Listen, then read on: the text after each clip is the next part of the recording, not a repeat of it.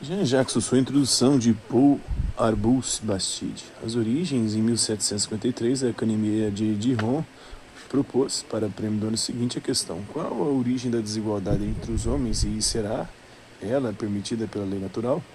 Rousseau resolveu concorrer mais uma vez. Para se concentrar melhor, porém, deixou Paris e afastou-se do convívio dos demais, perto de uma floresta em Saint-Germain. As confissões contam qual era então seu estado de espírito. Metido o dia todo na floresta, procurava e aí encontrava a imagem dos primeiros tempos, dos quais rigorosamente traçava a história. Não dava ouvidos às pequenas mentiras dos homens. Minha alma eh, elevava-se até a divindade. O escritor acabou a obra em Chambéry, eh, Chambéry, redigindo uma dedicatória à República de Genebra que traz a data de 12 de junho de 1754. A obra apareceu impressa sob o título de Discurso sobre a origem e os fundamentos da desigualdade entre os homens. As fontes desse segundo discurso foram estudadas por Morel, as análises de Jean-Jacques Rousseau. É, são duas. De um lado, Rousseau sofreu a influência da filosofia enciclopédica e de outro, a das ciências naturais e históricas.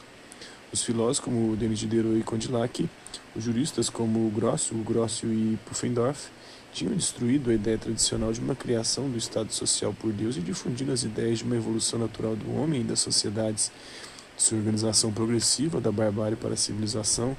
Desses filósofos e juristas teóricos do direito natural, Rousseau toma, aliás, mais o seu método que as ideias em relação a um bom nível ou a um bom número dos, das quais, é, pelo contrário, proclamará seu desacordo. O método consiste em reconstruir racionalmente a história humana em lugar de se basear exclusivamente nos dados da geografia, da erudição e da teologia.